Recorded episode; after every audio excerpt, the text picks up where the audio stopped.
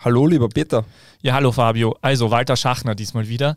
Es war tatsächlich ein Spiel von Bologna, bei dem er zu Besuch war und eingefädelt hat sein ehemaliger Co-Trainer, der jetzt Vertreter für die Sportmarke Macron ist in Italien. Achso, jetzt, wenn jetzt niemand das letzte Woche gehört hat, dann denken sie, was reden die jetzt? Ja, du musst da schon ein bisschen weiter ausholen, glaube ich. Ja? Also Walter Schachner war letztes Mal im, im Intro von unserer, äh, von unserer Runde ähm, Gesprächsthema und ich meinte, drück doch bitte, äh, warum hast du denn auf äh, Record schon gedrückt? Weil ich habe ja noch gar nicht, ich weiß ja gar nicht mehr, was das war, was ich da gelesen habe. Ja, das passt schon. Und tatsächlich, Kann man ja nachhören. Ja, es ist ja tatsächlich ein gewisser Sepp Krawagner gewesen, der ehemalige Assistent vom Schachner ähm, in der Regionalliga bei Zeltweg. Und deswegen war dann der Schachner vorletzte Woche äh, in Bologna im Stadion und hat dort dann auch ein sehr schönes Foto mit dem Stefan Bosch gemacht, wo sie äh, eingeschlagen haben. Wundervoll. Und äh, er hat dann auch mal erzählt, dass er damals Il Panzer genannt worden ist. Weil ich damals mhm. abgegangen bin wie ein D-Zug. Aha. Volker Silli hat das geschrieben in der steirischen Ausgabe der Kronenzeitung und gespielt wurde nicht gegen Inter, sondern gegen den AC Milan. Also viele Fake News. Ja, also, typ, also nur da, das ist, für mich ist das wichtig. Ne? Ich bin ja äh, offiziell tatsächlich äh, nebenberuflich Journalist, also nicht hauptberuflich Podcaster. Und äh, nicht, dass dann irgendwie äh, mein Ruf gefährdet ist. Oder der von Walter Schachner. Keine Angst. Oder der von Stefan Posch. Oder oh. der von Fabio Schaub. Unser Ruf ist nicht gefährdet. Weißt du, wenn, man, wenn der Ruf tief ist, dann. Ist der Ruf erstmal ruiniert, wir ja. wissen schon. Na, aber wer wird Torschützenkönig 2022, 2023? Das haben wir unsere Hörer und Hörerinnen auf Spotify gefragt. Kennst du das Resultat? Ähm, Guido Burgstaller? Yes, mit 60% der Stimmen. Auf Platz 2 Haris Tabakovic mit 18% Keto Nakamura mit 13% und ein anderer Spieler, also irgendein anderer Spieler jetzt, mit 9% der Stimmen. Also, da hat man aber nicht angeben können, sicher. wer der andere nicht, ist. Okay. Aber ähm, das heißt, wir haben dann doch Menschen, die auch Rapid in Ordnung finden. Weil letztes Mal haben wir gedacht, weil wir das gefragt haben, wie das Wiener Derby ausgeht, haben wir gedacht, mag niemand Rapid, der uns tut. Aber die sind nur alle so fachkundig und wissen eben, dass äh, eben die Austria äh, Favorit war im Derby. Ich verstehe schon wieder. Alles gut, ja, ja, ja. Ja, ja. Das Heute übrigens muss man, wir haben, wir haben gesagt, wir müssen schon ankündigen, oder? Es könnte heute so sein, dass wir da oder dort beim ersten großen Punkt, den wir ansprechen, äh, uns die ganze Zeit gegenseitig sagen, ah, das weiß ich schon, oder äh, also wie ich dir eh schon gesagt habe, Fabio, oder wie du schon weißt, Peter, weil wir haben ja seit langer Zeit wieder mal im Stadion gemeinsam ein Fußballspiel angeschaut und es war wirklich schön bei Lafnitz gegen GRK. Nein, da waren wir nicht da gemeinsam. War, da warst du nicht. Ja, da warst du, gell? Ja, klar. Ja. Ich war zuerst Lafnitz gegen den GRK. Danach war ich Sturm gegen Salzburg mit dir. Richtig. Ja, und ja, es war. Aber darüber reden wir später. Ah ja, genau. Das ist ein, ein, ein, längerer, stimmt, ein ja. längerer Punkt. Es war aber sehr, äh, ein sehr interessanter Fußballtag auf jeden Fall. Jo, ansonsten hast du irgendeine Info rund um ähm, ehemalige Italien-Legionäre, die in Frankreich zufällig eingeladen waren? Frankreich also, ist da was passiert? Nein, keine Ahnung. Ich, meine Güte, jetzt habe ich kurz nachgedacht. Achso, nein, nein, einfach nur. Na, äh, tatsächlich, leider weiß ich nichts. Okay, dann würde ich sagen, starten wir gleich rein, ja, weil bitte. wir überziehen das uns wieder. Und heute Ziel nicht länger als 70 Minuten. Was ich möchte anmerken, wir haben, einen, wir haben einen Hörer auf YouTube. Wir sind ja auch auf YouTube, wer uns tatsächlich durchgehend sehen möchte. Es geht auf Spotify auch, aber äh, auf YouTube noch leichter. Wenn man zum Beispiel am Fernseher die Möglichkeit auf YouTube zu schauen, dann bitte gerne uns anzuschauen. Ähm, und äh, da gibt es einen Hörer, der hat uns einmal geschrieben, äh, dass er uns gerne zuhört und deswegen könnten wir ruhig länger äh, podcasten. Und ich glaube, haben geantwortet, das ist äh, sehr nett, aber das werden wir nicht machen. Und jetzt hat er aber gemeint, äh, wir sind ja, jetzt wir schon langsam unabsichtlich in Richtung zwei Stunden und er freut sich. Also liebe Grüße gehen raus. Ähm, schön, dass es dich freut. Ich weiß nicht, ob es die anderen so gefreut hat. Wobei, warte mal. Ja, wenn du jetzt den, den YouTube-Fan äh, oder der YouTube-Community eine Botschaft aussenden willst, dann bitte doch in die Kamera. Ach so, ja, bitte. Hallo ihr da draußen. Äh, schön, dass ihr da seid. Ähm, äh, dann bin ich immer nervös und denke mir, wir sollten eine Maske vorher machen, weil wir ja Video aufnehmen. Aber siehst du, jetzt Gehst du vorher nie in die Maske? so, nein. Aber wir hatten tatsächlich, also da, darf man das sagen? Also kann man das sagen? Ich, ich weiß nicht, was Insight. Kommt. Ich würde jetzt ein Insight geben auf unsere Reichweite. Ist das okay? Ist das in Ordnung für dich? Wir schneiden ja nicht, deswegen muss ich jetzt vorher fragen. Ja, mach, was du willst. Es ist tatsächlich so, dass die letzte Folge war ja die erste Nicht-Bonusrunde, die tatsächlich so lang war wie ein Fußballspiel. Und äh, tatsächlich ist es Stand jetzt, also ähm, am heutigen Tage, an diesem Montag, äh, Ende April, die ähm, Ende April 23, die äh, am meistgehörtesten, äh, die äh, am öftesten gehörteste Folge tatsächlich. Ja, sehr schön. Das, das spricht. Also das ist jetzt ohne YouTube mit Schauen und wie auch immer, sondern wirklich nur tatsächlich hören. Das, was wir nachvollziehen den können. Akustik ähm, Support geben. Ja. Sehr schön. Das freut mich. Das freut mich sehr. Aber das zeigt auch, ähm, dass, ähm, dass die Community voll hinter uns steht, dass sie uns unterstützt und das extrem toll, ähm, toller Zuspruch ist, wenn es auch in der Meisterschaft spannend ist und das sowohl oben als auch unten. Äh, ich habe es immer schon gesagt, die Ligareform ist super. Na, Spaß. Ja, ich wollte gerade sagen, an, diese, an dieser Stelle danke nicht. an die Ligareform. Natürlich nicht, natürlich nicht. Aber, oh, da habe ich so viel heute vorbereitet. Ich sag's euch, also über Meisterkampf Salzburg und Sturm und ja, Statistiken rein, und also Wahnsinn.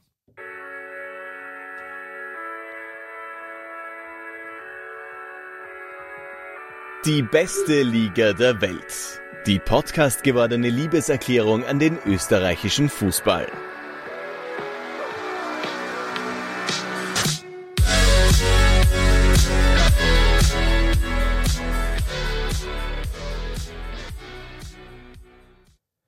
Herzlich willkommen zur 147. Runde von DBLDW.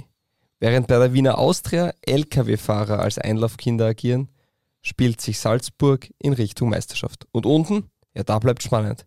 Servus Peter. Hallo lieber Fabio. Ja, schön, dass du die äh, Lkw-Fahrenden schon äh, äh, erwähnt hast. Ich wollte es eigentlich auch ansprechen, aber es war eigentlich klar, dass das irgendwie äh, auch von dir schon vielleicht da an dieser Stelle ähm, angesprochen wird. Ja, aber großartig, oder? Ja, ist toll. Endlich mal ein paar Kinder, die selber anreisen dürfen, die als Dankeschön keine Lutscher bekommen, sondern Gutscheine für Asfina, Gras, Asfina Grasstätten-Shops. Toll.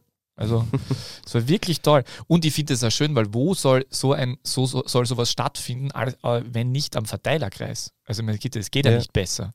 Ja, es war eine, eine Aktion, um auf die Berufsgruppe Lkw-Fahrer aufmerksam zu machen ähm, und wurde auch gestützt vom Unternehmen Mann die ein Partner der Wiener Austria sind. Und daher hat sich diese ganze Aktion rund um das Spiel Austria Wien gegen Austria Klagenfurt ergeben, wo dann tatsächlich die Spieler mit LKW-Fahrern reinmarschiert sind. Und die Feld. Verkehrsgruppe irgendwas, also Wirtschaftskammer und keine Ahnung, das war auf jeden Fall eine finanzielle Aktion, äh, die sicher der Austria geholfen hat, aber warum nicht, haben sich halt mehrere Player zusammengetan, um darauf äh, aufmerksam zu machen. Ja, ich habe es lustig gefunden. Es ist ja wirklich lustig. Äh, Gerüchten zufolge sind auch alle wertvollen Güter, wie sie es für Lkw-Fahrer gehört, sicher ähm, und rechtzeitig äh, am Rasen angekommen. Oder? Ist irgendwer? Ne, ich glaube, es ist tatsächlich, es hat funktioniert. Ähm, ist aber ähm, er hat aber nicht unmittelbar mit Lizenzentscheidungen zu tun, glaube ich. Also ich glaube nicht, dass die jetzt äh, so viel Geld, also dass die jetzt. Ach so. Genau, ja. so das glaube ich auch nicht. Das glaube ich auch nicht. Aber ja, lustig.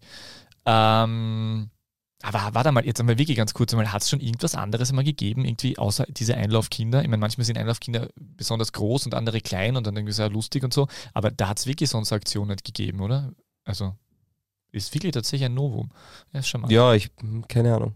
Egal. So, Fahrplan für, also Fahr, Fahrplan für äh, diese 147. Runde DBLDW. Punkt 1. Sagen wir ja, Rufzeichen, doch kein Meisterkampf. Ähm, Punkt 2. Äh, hält Seifedin Chabi die Ried in der Liga? Punkt 3. Ähm, wenn wir Zeit haben, äh, diesmal wirklich, wie wichtig sind Ultras eigentlich? Ähm, dann gibt es noch ein kleines Quiz zur Lizenz, weil wir gerade über die Austria gesprochen haben. Und dann gibt es noch zwei Liga 2 Fragen und ein DBLW-Orakel. Und dann stehen wir hoffentlich diesmal nicht bei 90 Minuten oder vielleicht doch, wäre es eh gut, aber wer weiß es nicht. Ja, dann starten wir rein, oder? In ja. die erste Kategorie. Ja, wir waren beide im Stadion. Salzburg gewinnt das sozusagen Spitzenspiel mit 2 zu 0. Ähm, auch verdient. Und ich stelle jetzt dir die Frage, ist in deinen Augen die Meisterschaft oben entschieden? Ich weiß jetzt nicht mehr ganz genau, ich, ich habe es jetzt nicht nachgehört, was ich letzte Woche gesagt habe, äh, aber wir waren doch eher immer der Meinung, dass es dass Salzburg Meister wird, auch wenn es letzte Woche natürlich dann anders äh, ausgesehen hat. Ich sage ja, ähm, aber ich, ich habe es irgendwie die letzten Runden mir auch schon gedacht. Aber natürlich war ich dann auch, also der, der Fan in mir war dann schon angespannt und hatte diesen Traum. Irgendwie war es ganz angenehm, dich als Begleiter zu haben, weil ähm, dadurch, dass wir dann 90 Minuten lang durchgeredet haben, habe ich nicht, nie richtig äh, nervös werden können. Ich habe uns gedacht, dass die anderen Menschen auf der, auf der Medientribüne vielleicht ziemlich genervt waren von uns. Äh, Andi Herzog hat nie rübergeklopft, oder dass man still sein soll. Nein, der hat, der hat eine relativ schalldichte Kabine gehabt neben uns. Ähm, ich wäre gescherzt, dass er vielleicht äh, uns zuhört und dann seine Expertisen, also äh, unsere Expertisen äh, übernimmt, aber das wissen wir nicht, wenn man nicht zugehört. Wir waren ja tatsächlich live im Stadion. Uh, wir haben auch abgelehnt, uh, mit VR-Brille das Spiel anzuschauen in der zweiten Stimmt. Halbzeit, gell? Ja. Schön auch, da war der Moment, wo Fabio Schaub gefragt wurde, oder wir gefragt wurden, seid ihr eigentlich Sturmfans? Und Fabio Schaub hat geantwortet mit, nein, ich bin neutral. Und ich habe hab dann relativ laut gesagt, ja, du neutral, genau. Aber sie hat dann nicht nachgefragt, die Dame. Ich war, ich war als Medium Nein, du warst, vor Ort ja, natürlich. Und war dort du neutral. bist ein Medium quasi. Ja. ja, und war neutral im Stadion. Ah, auf jeden Fall. Völlig richtig. Äh, na, aber ja, wie, wie war es so? Ich meine, äh, was man schon, also so im, im, Vorgeplänkel muss man schon sagen, dass ähm, es gibt natürlich ein großes Bedürfnis der österreichischen Fußballöffentlichkeit nach Spannung. Äh, die Ligareform ähm, äh, bringt diese Spannung mit sich äh, im Titelkampf.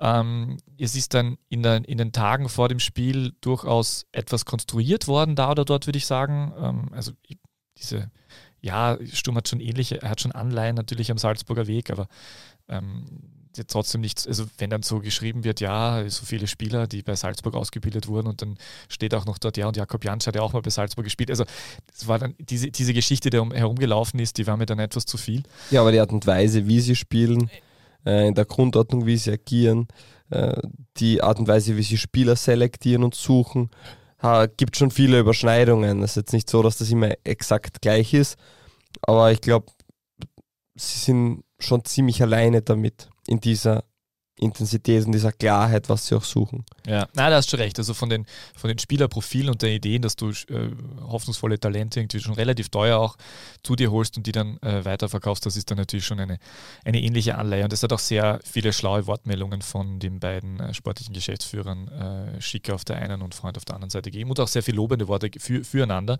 auch nach dem Spiel tatsächlich. Also die sind immer sehr respektvoll und, und freundlich zueinander. Ähm, ja, äh, trotzdem eben eher dieses, dieser konstruierte Titelkampf nachvollziehbar. Und was schon ganz interessant war, dass vor dem Spiel, ähm, also jetzt nicht wirklich ausgesprochen, aber gefühlt war Sturm dann schon fast in einer Favoritenrolle. Also nicht, natürlich, es ist noch immer Salzburg, aber es ist, ähm, Freund hat es nach dem Spiel dann richtig gesagt, dass er so gewirkt, als ob, als ob irgendwie ähm, das Dach bald einstürzen würde äh, oder davonfliegen würde bei, bei Salzburg. Ähm, und Sturm hatte das Moment auf seiner Seite. Mm, und am Platz äh, hat dann Salzburg aber relativ wieder, wieder relativ für klare Verhältnisse gesorgt. Äh, auch wenn das jetzt nicht die es war jetzt nicht dieser, dieser Bayern-Dortmund-Moment mit diesem 3 zu 0 nach äh, 27 Minuten und dominiert. Es war eher dieses, ähm, äh, diese Schlägerei in der ersten Halbzeit, wie Christian Ilze das genannt hat. Aber ähm, Salzburg war jedenfalls äh, das, was Sturm sonst in den letzten Duellen oft war, nämlich äh, präsenter. Ja, und routinierter. Ja. Im Endeffekt, also. Gerade Geisle, Salzburg routiniert. Ja, Jeißle hat ja danach gesagt, es war eine reife Leistung seiner Mannschaft. Und ich glaube, das stimmt auch. Und das haben viele Spieler gefehlt.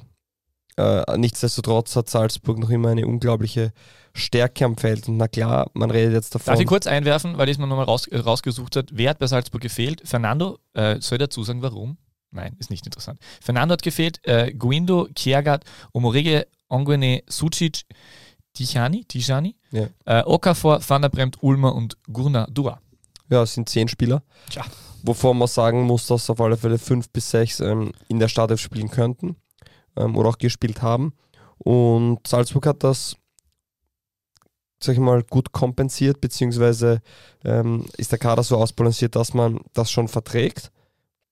Aber man merkt dann irgendwann, dass es einen Leistungsabfall gibt. Und der Leistungsabfall war dann zu merken bei Amankwa Forson extrem. Also äh, war keine gute Leistung von, von dem Spieler. Der hat halt auch in der, in der Hinrunde noch bei Alltag gespielt, wurde zurückgeholt äh, für die Breite des Kaders. Und man hat dann vor allem an der Bank gesehen, äh, dass Sturm aktuell einfach ähm, die fittere Mannschaft hat im Sinne von Verletzungen, weil ähm, die Breite haben beide.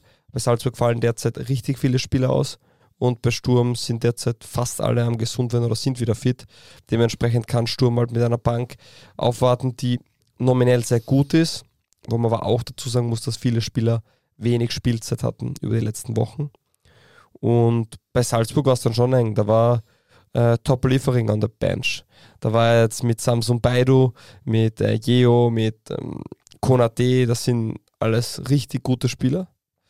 Äh, also, äh, muss ich unterbrechen, das war falsch. Konate ist ein Top, Top, Top-Spieler und die anderen sind richtig gute Zweitligaspieler. Nein, nein, so reinschneiden. Es war quasi ein, ein, ja. ein, ein, ein äh, metaphorischer und, Schnitt. Ähm, und man merkt aber, dass da ein, oder dass ein Leistungsabfall dann schon, schon herrscht, ja, der dann nicht mehr so auffangbar ist. Aber die Qualität im Gesamten ist bei Salzburg noch immer immens. Und sicher redet man jetzt davon, boah, Okafor fehlt und Fernando fehlt und Luca Gournard fehlt, der für mich einer der meist unterschätztesten Spieler bei Salzburg überhaupt ist.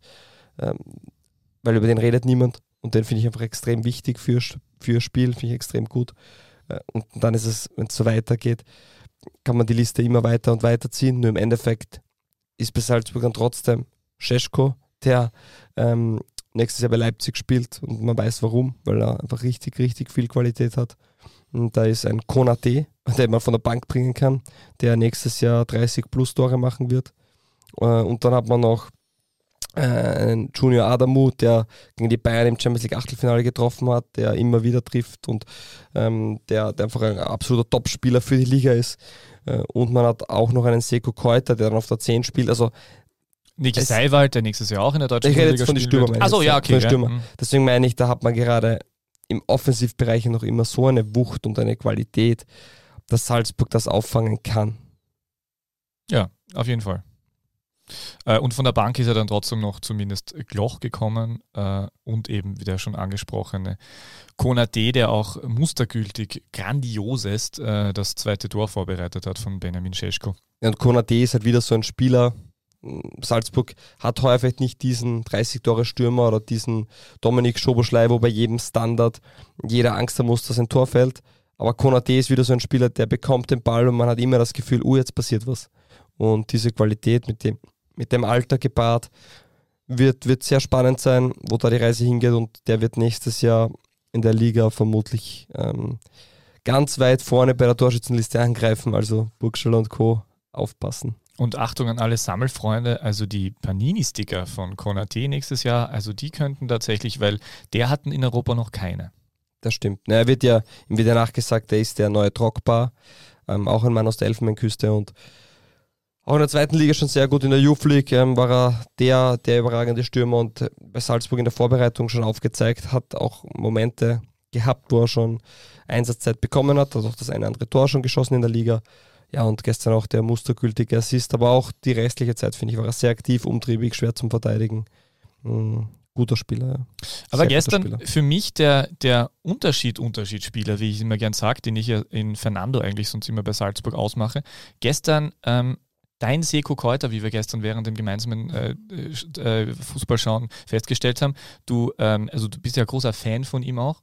Uh, und ähm, der war der, der gestern ja äh, doch eher überraschend statt Gloch äh, auf, der, auf der 10 gespielt hat, aber dann trotzdem der war, der in Dribblings äh, befreien konnte und dann dieses 1 zu 0, dieses dieses äh, Dosenöffner, ja, aber dieses äh, öffnende 1 zu 0, das in so einem engen Spiel natürlich immer von großer Bedeutung ist, oder ist immer, aber noch mehr in so einem engen Spiel, ähm, hat er vorbereitet äh, und ähm, der war für mich ein bisschen so der, der äh, Unterschied, Unterschiedsspieler gestern tatsächlich. Weil bei Sturm auf der Gegenseite, die auch viele talentierte Fußballer in ihren Reihen haben, aber weder Horvath äh, noch, ähm, noch Kitaschwili, der dann in der zweiten Halbzeit reingekommen ist, haben sie so richtig entfalten können. Auch Emega hat keinen besonders guten Tag gehabt, also von Zacharias nicht. Also Sturm konnte sich in offensiv nicht in Szene setzen. Ja, es ist ja auch schon das, wo man, wo man hingehen muss und sagt, okay, du sagst Unterschiedsspieler Keuter, ja, war, war finde ich sehr gut. Es ist einer meiner definitiv Lieblingsspieler in der Liga, weil er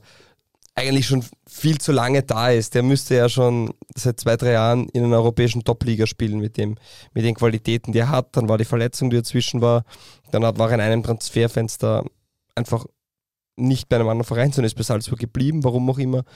Ähm, freut mich natürlich als Fan Dopingsperre darf man nicht vergessen, also die lange Dopingsperre ja. mit äh, Mokam Arakab, danach der Kreuzbandriss. Ich habe es jetzt mal angeschaut. Ist viel zusammengekommen, das genau. stimmt. Und, und der ist einfach ein absoluter Top-Top-Spieler mit Speed, mit Qualitäten am Ball. Auf der 10, finde ich, sind seine Qualitäten fast ein wenig verloren, weil er schon auch von Tiefgang und ähm, Abschlussqualitäten mm, lebt, finde ich trotzdem. Aber ja, er hat dann viel Wirbel gemacht. Erste Halbzeit, finde ich, hat er schon etwas gebraucht. Und zweite Halbzeit war es dann, dann wesentlich besser. Ja, aber die, die zwei Komponenten, die da, die, wo, wo man sagt, wer war Man of the Match, ja, so bei beiden Vereinen ähm, ein Innenverteidiger. Bei, bei Sturm war der beste Spieler Wüttrich an dem Tag, der Scheschko erste Halbzeit gut abmontiert hat. Und zweite Halbzeit oder gesamt eigentlich bei, bei Salzburg war es einfach die, die enorme Qualität von Pavlovic und Solé. Also die zwei sind einfach für diese Liga unfassbar gut, sind für Salzburg ähm, das Herz mittlerweile, weil diese Spieler sind einfach nicht ersetzbar. Und deswegen, okay, Ulmer tut weh, Lüke Gurnard tut weh, Fernando tut weh, die tun alle weh, aber Solé und Pavlovic ähm, tun nicht nur weh, sondern die sind nicht ersetzbar. Und die zwei haben den Unterschied ausgemacht. Mit der Art und Weise, wie sie gespielt haben. Ich glaube, Pavlovic in der 75. Minute, ein erster kleiner Fehler, und Solé hat einmal ein bisschen gepatzt mit ähm, dem klärenden Kopfball direkt auf Ayeti, der dann aber eh ins Fangnetz geschossen hat. Also ansonsten fehlerfrei und die zwei strahlen was aus, die, die spielen es grundsolide und ich glaube auch das ist der Grund, warum Salzburg heuer so gut ist. Man ist defensiv so gut wie noch nie, weil man die Spieler hat, die so gut sind wie noch nie. Und deswegen dieses Thema mit Salzburg ist so jung und die haben nicht ähm, und die sind vielleicht zu jung und dies passt nicht. Nein, ich finde, Salzburg hat die beste Mannschaft ähm, in der Red Bull-Ära, wenn alle fit sind. Äh, sie haben aber nicht diesen Ausnahmespieler wie einen Haaland, wie einen Soriano, wie einen Dominik Schoboschlei. So, und die Liste führt weiter, aber in der Breite, in der Qualität und vor allem in der defensiven Stabilität sind sie so gut und ähm, so, so stabil wie noch nie zuvor. Und das ist nicht nur Trainersache, sondern es ist schon noch individuelle Qualität. Ähm, äh, Seko Kräuter übrigens äh, hätte ich ein Quiz vorbereitet. Ah, jetzt bin ich schön abgeschuldet. Ja, na, alles gut. Ich wollte es nur noch schnell ja. einwerfen. Ja, passt eh. Hashtag DBLDevi. Quiz. Wann feierte Seko Kräuter sein Debüt fürs Nationalteam aus Mali? 2018. Äh, ich gehe auf die Alt, aufs Alter ein, du kriegst äh, drei Antwortmöglichkeiten. A. Mit 15 Jahren 99. und 327 Tagen. B. Mit 16 Jahren und 65 Tagen. C. Mit 17 Jahren und 3 Tagen. Er ist 99, ist er 2000er oder 99er?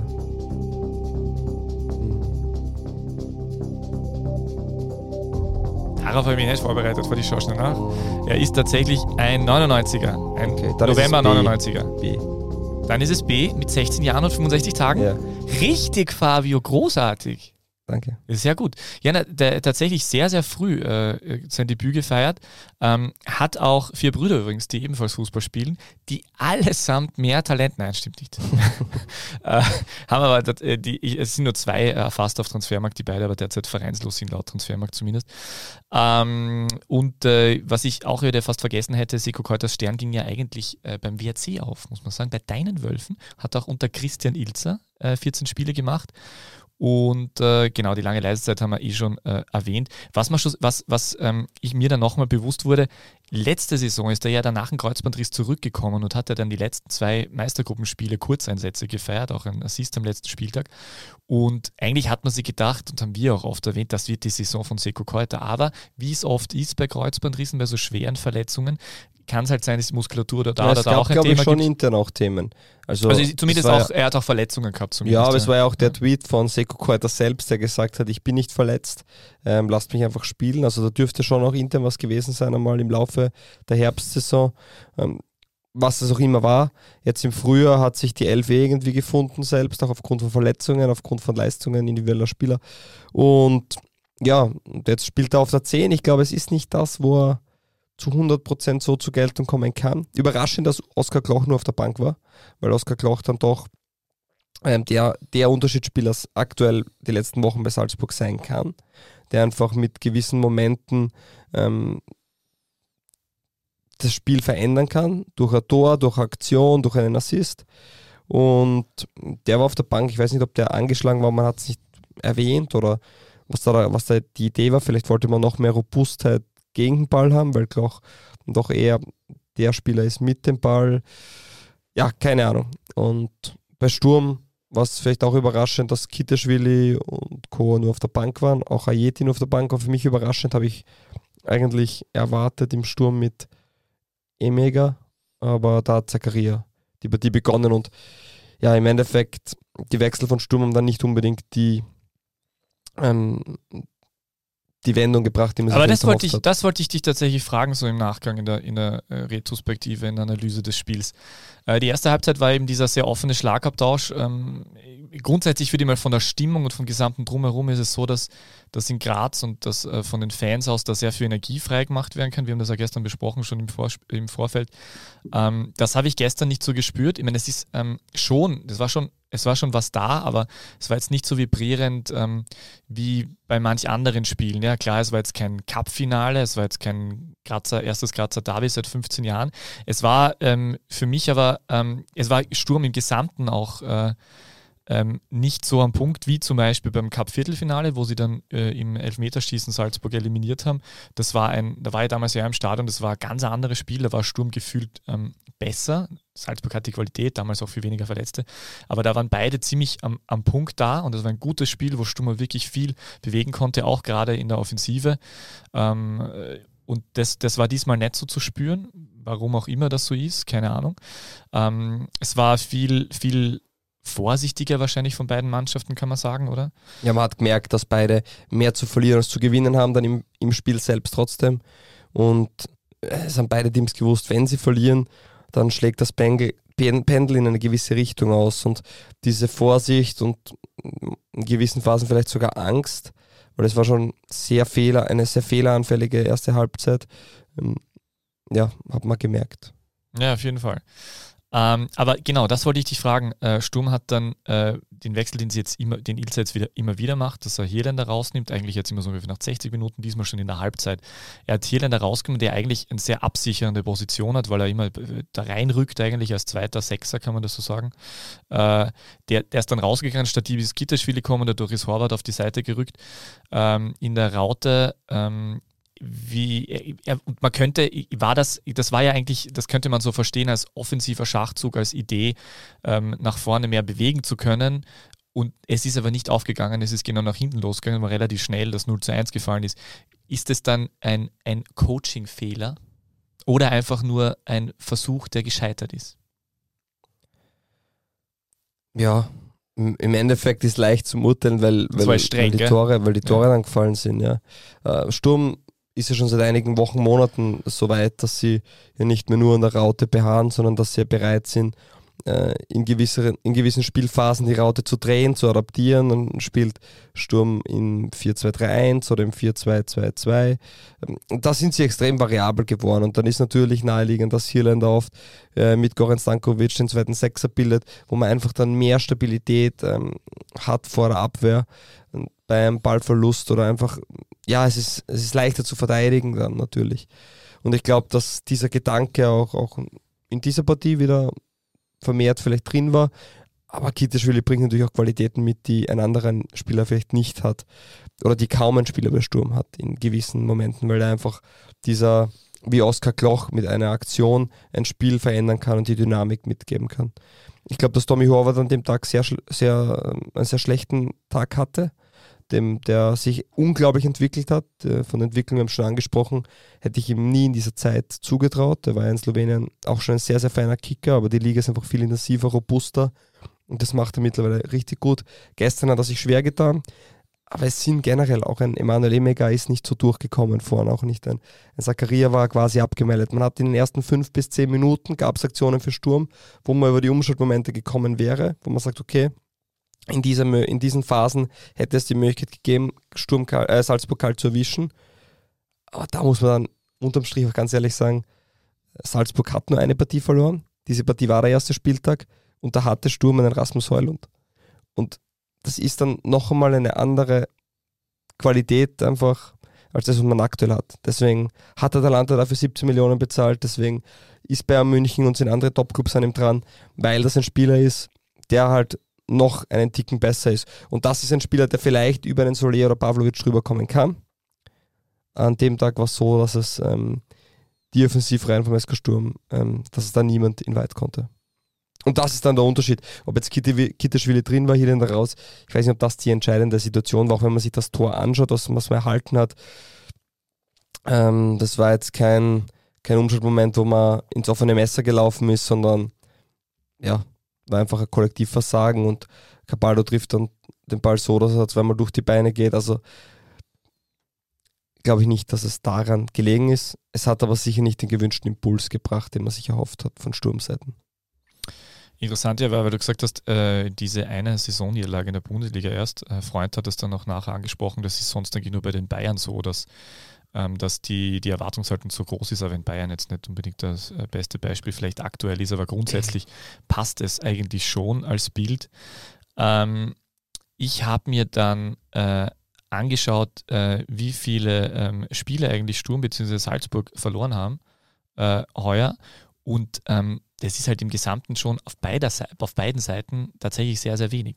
Also Salzburg hat äh, eben, wie du angesprochen hast, am zweiten Spieltag gegen Sturm verloren, wo die äh, Heulund vor allem dieses eine unglaubliche Tor gemacht hat. Dann haben sie in der Champions League 5. und 6. Spieltag gegen Chelsea bzw. Milan verloren und das Europa League Playoffs Rückspiel gegen die Roma und dann eben Cup-Viertelfinale im Elferschießen gegen Sturm. Das sind fünf Saisonniederlagen. Und der Sturm hat insgesamt derer acht. Ähm, zweimal Champions League Quali gegen Kiew, zweimal Europa League Gruppenphase, einmal Feyenoord, einmal Midtjylland, jeweils auswärts und viermal in der Bundesliga. Ähm, zweimal gegen Lask, einmal gegen Klagenfurt und jetzt gegen Salzburg. Interessant, zwei der vier äh, Bundesliga-Niederlagen von Sturm in tatsächlich den letzten äh, zwei Monaten, ziemlich genau. Mhm. Ähm, und, äh, Entschuldigung, drei, drei der letzten vier drei waren sogar. Klagenfurt, ähm, Lask und Salzburg waren drei, die, drei, die drei Niederlagen waren tatsächlich in den letzten zwei Monaten, weil äh, Aber Klagenfurt auch so Klagenfurt okay. war mhm. tatsächlich äh, am 24. Februar oder 23. Februar, also um, um den Dreh herum. Ähm, und das ist schon interessant. Jetzt, äh, wir haben es vorher schon angesprochen, es gibt nicht so viele, äh, es gibt jetzt eigentlich keine Verletzten mehr. Sogar Janscha ist zurück, äh, im Training zumindest. Äh, Wes spielt bei der Zweiermannschaft wieder in der zweiten Liga ähm, aber nicht eingespielt, hast du auch schon an, äh, angesprochen. Aber was ich mich frage, ähm, ist es so, dass Sturm trotz der Größe des Kaders irgendwie gewissermaßen der kräftezehrenden Saison Tribut zollen muss oder ist es einfach eine Meistergruppendynamik, in der es einfach noch enger, noch besser ist? Der Lask ist noch dazu auch in sehr guter Verfassung, hat auch Freund extra angesprochen ähm, äh, nach dem Spiel. Und dementsprechend ergeben sich jetzt halt innerhalb der kürzeren, der, äh, der, Vergangen der jüngeren Vergangenheit diese, diese vielen Niederlagen unter Anführungszeichen. Ich glaube, Sturm hat extrem performt über die ganze Saison hinweg, performen noch immer und genauso wie, wie es für Salzburg äh, Wahnsinn ist, dass man nur ein Spiel in der Liga verloren hat und fünf Spiele gesamt, das ist auch für Sturm extreme Auszeichnung, dass man erst acht Spiele verloren hat. Und ich glaube, dass die Liga Qualität hat, dass die Gegner Qualität haben. Aber diese Streuung, ja, ich, Klagenfurt ist doch schon, finde ich, eine Zeit lang her und war ganz ein anderes Spiel als die Lask-Partie. Und ich glaube, dass es dann eher zusammengekommen ist. Ich glaube nicht, dass es irgendwas, dass es einen speziellen Grund dafür jetzt gibt, wegen Kaderstruktur, Planung oder sonst was, sondern ähm, also auch nicht, dass sie gestern diese Griffigkeit vielleicht da oder dort im Zweikampf nicht gehabt haben. Äh, das, ja, du, spielst die, du, spielst trotzdem noch gegen die beste Mannschaft Österreichs. Und du spielst gegen die beste Mannschaft Österreichs beim Spiel, wo es wo, wo wochenlang davor schon darüber geredet wird, wo du teilweise sogar in die Favoritenrolle kommst.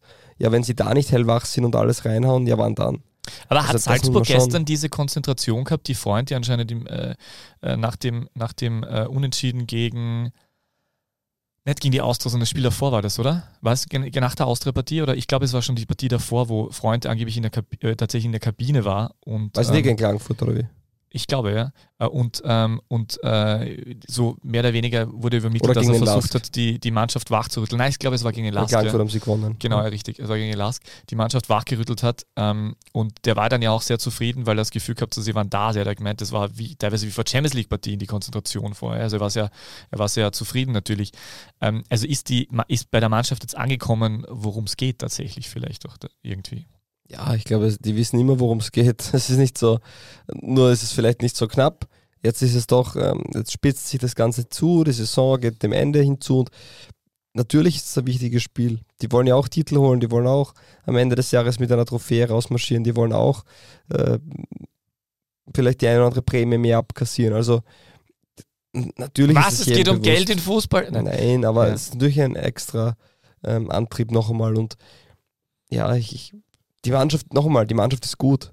Also es ist schwer von außen zu beurteilen, wie motiviert der Spieler ist. Ja, wenn ich jetzt Oma Solé zuschaue, ich glaube, der hat noch nie mit mehr als 40 Prozent gespielt. Wir haben uns gestern prächtig der, unterhalten über die der macht Art und so Weise. Alles, ja. Gefühlt ja, weil er, weil er es halt kann. Und der, ja. ich keine Ahnung, vielleicht ist das eh sein, sein hundertprozentiger Einsatz und Wille und der wird auch ganz nah dran sein. Ist eine Frage der Körpersprache Aber wahrscheinlich, wirkt, oder? Die, ja, genau, ja. es wirkt halt bei ihm sehr oft, ja, macht halt so nebenbei und weil er es eh kann. Ja, wie man ja. da, wie wenn Hulk Armdrücken geht, das ist halt ja so nebenbei. Und, und Oma Solé ist da halt, ist da halt äh, Paradebeispiel. Aber ich glaube, dass Salzburg schon genau weiß, in welcher Situation sie sind. Und da sind auch genug Spieler. Und ich glaube, es geht nicht nur bei den Spielern, sondern auch beim Trainer darum, dass man einfach trotzdem die Saison mit dem Titel beendet. Und ich glaube, dass das ähm, völlig, ähm, also bei allem Respekt vor, vor beiden Mannschaften und allem, ich, aber die wissen ganz klar immer, worum es geht. Und wenn dann ein Spitzenspiel ist, erster gegen zweiter, vor allem wenn es so knapp ist, dann ist das ganz logisch, dass beide einfach sich hochpushen, klarer sind, fokussierter sind, weil natürlich geht es da noch mehr. Aber ja. Ähm, es geht um mehr und es äh, kommt drauf an und dann ist Salzburg da. Dazu hätte ich auch etwas vorbereitet. Hashtag DBL Quiz. Seit 2018-19 gibt es die Meistergruppe. Wie oft hat Salzburg seitdem eines der letzten zehn Saisonspiele verloren? Also sprich, wie oft wie, wurde wie seit 20 Dritte oder vierte? 18, 19, 19, 20, 20, 21, ähm, äh, 21, also die fünfte ist es tatsächlich schon. Ja. Also wie viele Niederlagen? A, zweimal, also B, dreimal, C, viermal. Also ich glaube die letzten zwei Jahre null. In dem Jahr verloren haben sie auch noch keins. Das heißt in den ersten zwei Jahren werden sie, da wird einmal der Lask dabei gewesen sein. Na, wobei da, die haben wir selber abgeklärt. Ah, zweimal werden sie wahrscheinlich verloren bis jetzt. Also waren tatsächlich dreimal. Ah, okay. Und interessanterweise habe ich mir herausgesucht, äh, gegen wen. Äh, und zwar 28.04.2019. Ein 1 zu 2 gegen den WAC-Trainer. Christian Nils. Richtig. Am 21.04.2021 ein 2 zu 3 gegen die WSG Tirol-Trainer. Thomas Silberberg. Danke. Und am 27.04.2022 1 zu 2 gegen Sturm-Trainer. Christian Ilz. Richtig, also zweimal tatsächlich Christian Ilz und einmal Thomas Sieberberg. Es waren tatsächlich drei Niederlagen. Äh, ganz spannend, also äh, jetzt auch äh, wirklich jetzt nur schnell einmal runtergesagt. 18, 19, acht Siege, ein Unentschieden, eine Niederlage von Salzburg in der Meistergruppe. 19, 20, acht Siege, zwei Unentschieden gegen den WRC. 2021, äh, damals war er Feldhofer Trainer, 2021 acht Siege, ein Unentschieden, eine Niederlage, 21, 22 acht Siege, ein Unentschieden, eine Niederlage. Also man sieht schon, ja, und das ist ja auch der Punkt, warum ja. die, die, die Punkteteilung niemals Salzburg benachteiligen kann. Weil hinten raus werden sie einfach die stabilste und beste Mannschaft sein. Und wenn sie wirklich mal so instabil sind, dass sie da nicht mehr ähm, ihre acht Spiele gewinnen oder mehr, dann ja, dann wird dann es vermutlich schon in der Hinrunde knapp sein. Und ich, ich glaube einfach, diese, diese künstliche Spannung, die erzeugt wird, das ist genauso wie wenn ich sage, wir müssen die Liga schwächen, weil Salzburg ist so dominant.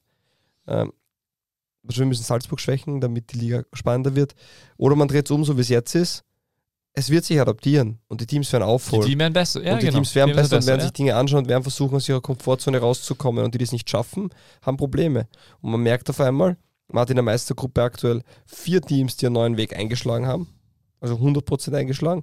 Und der fünfte, die gerade abgebogen sind und auch einen Weg einschlagen mit Rapid. Oder es ist wirklich Salzburg, Sturm, äh, Austria und Lask, die ganz klare Idee haben, wie sie spielen wollen, die ganz klar ihren Trainer dazu gefunden haben und die, die auch Spieler haben, die vielleicht ein bisschen Geld kosten, die vielleicht das man in die Hand nimmt, wo man dann versucht, langfristig was aufzubauen. Und bei, der, bei Rapid kann es auch in die Richtung gehen. Und auf einmal werden die Spiele richtig knapp. Jetzt okay, kann man sagen, die Austria macht erst zwei Punkte in, glaube ich, drei oder vier Spielen. Also nicht unbedingt erfolgreich bis jetzt gewesen. Aber die spielen trotzdem ansehnlichen Fußball. Die werden im kommenden Jahr richtig gefährlich sein und ähm, bringen auch die Spieler individuell aufs nächste Level und können die verkaufen und können Geld machen und können so das Ganze am Laufen halten. Sturm natürlich ähm, sensationell, was was Schicker für Transfers gemacht hat, da muss man mal einen Hut ziehen. Ja? Und Salzburg sowieso seit Jahren.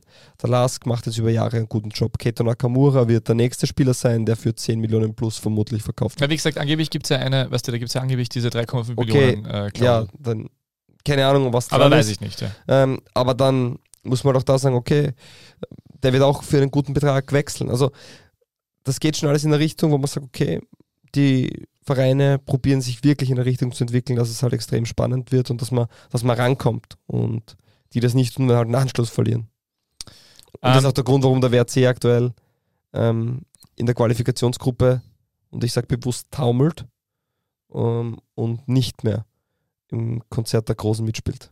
Im Konzert der Großen im österreichischen Sinne jetzt.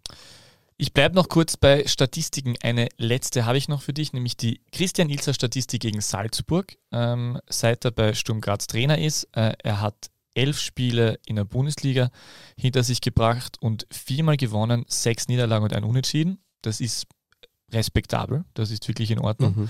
Äh, und im Cup gab es einen Sieg und eine Niederlage. Und was ich auch noch zu Christian Ilzer, das äh, passt dann ganz gut dazu, weil du auch von Transfers gesprochen hast, er hat dann im Sky-Interview gestern ähm, gemeint, ähm, dass äh, wenn, wenn sie ja Sturm, wenn man Sturm sagt, man möchte Meister werden, wenn man Salzburg in die Liga hat, ist es so, wie wenn Salzburg sagt, sie wollen Champions League-Sieger werden und hat das dann mit dem Marktwert, merkt, äh, Marktwertfaktor äh, begründet und argumentiert, der ähm, bei Salzburg ähm, auf Man City 4 betrifft. Das heißt, viermal Salzburg ist einmal Manchester City und Sturm sei äh, sechsmal Salzburg. Ich habe das dann nachrecherchiert, laut den Zahlen von Transfermarkt. Sturm sei, also sechsmal Sturm ist Sechsmal Salzburg, Sturm ja. ist einmal Salzburg, genau. Äh, und ich möchte jetzt nicht Alfred Data spielen oder äh, Ottmar Hitzfeld, der ja Mathematiklehrer war. Ein Trapez. Oh, ja, genau. Na, wie war das mit dem äh, in, im, im Sky Audiobeweis mit Mario Haas mit dem Deltoid äh, statt der Raute? Wie auch immer. Kann man nachhören. Ähm, Man City hat einen Marktwert laut Transfermarkt von 1,5 Milliarden, Salzburg von 222 Millionen und Sturm von 42 Millionen. Das heißt, ähm, 5,3 mal Sturm ist einmal Salzburg, nicht sechsmal, und 4,7 siebenmal Salzburg ist einmal City. Also es ist ungefähr, es ist ungefähr, es ist ein bisschen gerundet, vielleicht hat er auch andere Zahlen, wie auch immer, aber es ist die ja, Idee. Ja, du wirst Transfermarktzahlen genommen haben, oder? Genau, also die, die Transfermarktzahlen sind in die Richtung, aber es ist die Idee und die Aussage stimmt grundsätzlich, nur das so zum Nachvollziehen. Und weil du auch gesprochen hast von Transfers und wie auch immer, das ist schon auch interessant. Ähm, ich habe mir angeschaut, diese Saison, welche Incoming-Transfers war das sprich, was hat die Mannschaft, also der Verein ausgegeben für Spieler und habe mir da äh, die vier Top-Transfers ausgesucht.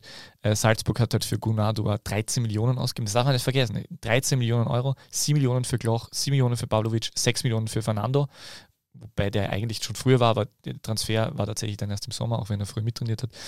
Und Sturm hat 2, also das ist alles kolportiert, laut Transfermarkt. Sturm für Böving 2,2, für Mega 1,5, für Teixeira 1,2 und für Tommy Hobbit 0,5 Millionen. Da sieht man einen krassen Unterschied und man muss auch aber dazu sagen, dass so wie der Unterschied zwischen Sturm und Salzburg hoch ist, ja, ähm, ist Sturm und Lask auf einer Höhe vielleicht. Der Lask gibt sogar noch mehr aus wahrscheinlich, weil Uso hat eine sehr hohe äh, äh Transferoption, wenn, wenn die im Sommer gezogen wird. Auch Pavlovic hat ähm, 2,9 Millionen gekostet. Lubicic. Äh, Entschuldigung, äh, Lubicic, danke. Ja.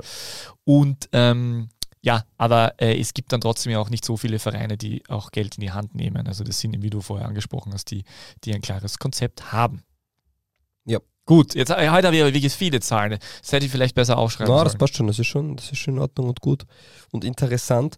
Interessant wird es auch sein, wer bei den beiden Vereinen dann im Sommer noch da ist, wenn man ehrlich ist. Ähm, also es gibt ja die große Wahrscheinlichkeit, dass beide ab Sommer einen neuen Trainer haben werden. Es gibt auch eine große Wahrscheinlichkeit, dass ähm, oder bei Sturm wird der eine andere Spieler vielleicht auch den nächsten Schritt machen, wie man so schön sagt. Bei Salzburg weiß man schon vieles. Top-Liga wechseln. Bei Salzburg weiß man schon das eine oder andere, ja. Also Scheschko ja. und Seiwald gehen nach Leipzig. Sonst noch nichts, oder? Stimmt eigentlich. Sonst ist äh, Okafor war nur Gerüchte, der ist jetzt leider Okafor wieder verletzt. war Gerücht, wird die Saison ausfallen, wird man sehen. Ähm, ich bin gespannt, wie es mit Solé weitergeht. Der und Pavlovic, die werden beide extrem, extrem Thema sein. Philipp Köhn ähm, wird ein Thema sein. Da gibt es ja auch immer wieder Gerüchte, dass Schlager eventuell nach Salzburg kommt und mit Mantel sich um die Position fighten wird. Keine Ahnung, was da dran ist. Also Ulmer wird gewohnt, schätze ich mal, ein Jahr dranhängen. Weiß gar nicht, ob das schon fixiert wurde oder noch nicht. Müsste man nachschauen. Aber ja, Und vorne hingegangen gibt es immer ein, zwei Überraschungstransfers. Aber es, wir brauchen uns gleich keine Sorgen machen. Ähm, Konate kommt nach, es wird der eine oder andere Spieler auch nachrücken. Und ähm, ja, Salzburg muss ja eigentlich mit Kameri, mit Baido, mit Ibertsberger, mit Jeo schon den einen oder anderen Jungster, Youngster, jetzt wollte ich jungen Spieler, Youngster auf der Bank gehabt. Und ja, das ist der Weg von Salzburg, der wird weitergehen. Und ähm, sie müssen ja auch abgeben. Also Salzburg hat ja einfach, du musst ja als Salzburg immer nach einer gewissen Zeit diese Spieler abgeben. Deswegen ist ja auch Kräuter eigentlich der Spieler zu viel. Also der genau. Top, Top, Top Spieler, aber man hat gefühlt den anderen zwei versprochen, ja, ihr seid die Zukunft.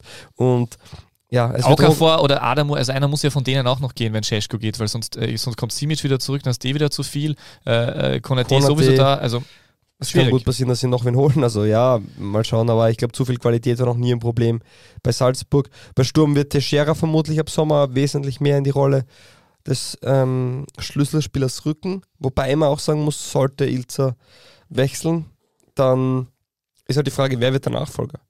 Und schafft es Sturm diesen Weg als Verein fortzuführen? Oder wird halt wieder da ein Trainer mit einer, mit einer Idee kommen? Und das sind Themen, die man die man anschauen müsste. Ja. Du hast mir gestern die, die unmoralische Frage gestellt, was ich, mir, was, ich, was ich mir aussuche, oder? Wie war das? Drei Spielerabgänge oder einen Sportdirektorabgang oder einen Trainerabgang. Und ja. ich sagte, ich, ich, die Spieler sollen weg. Ja, und eigentlich war die Frage darauf aus, äh, Trainer oder Sportdirektor. Also ja, stimmt. Da habe ich gesagt, Sportdirektor soll bleiben. Genau. Also alle sollen bleiben natürlich. Also kurz als, aus Fansicht nochmal muss ich schon sagen, dass das gestern schon ein sehr nervenaufreibendes Spiel war. Ähm, sehr, sehr, ähm, also vorfreudig, aber so dieses, die, es ist schon, also man äh, war schon ein, ein besonderes Spiel.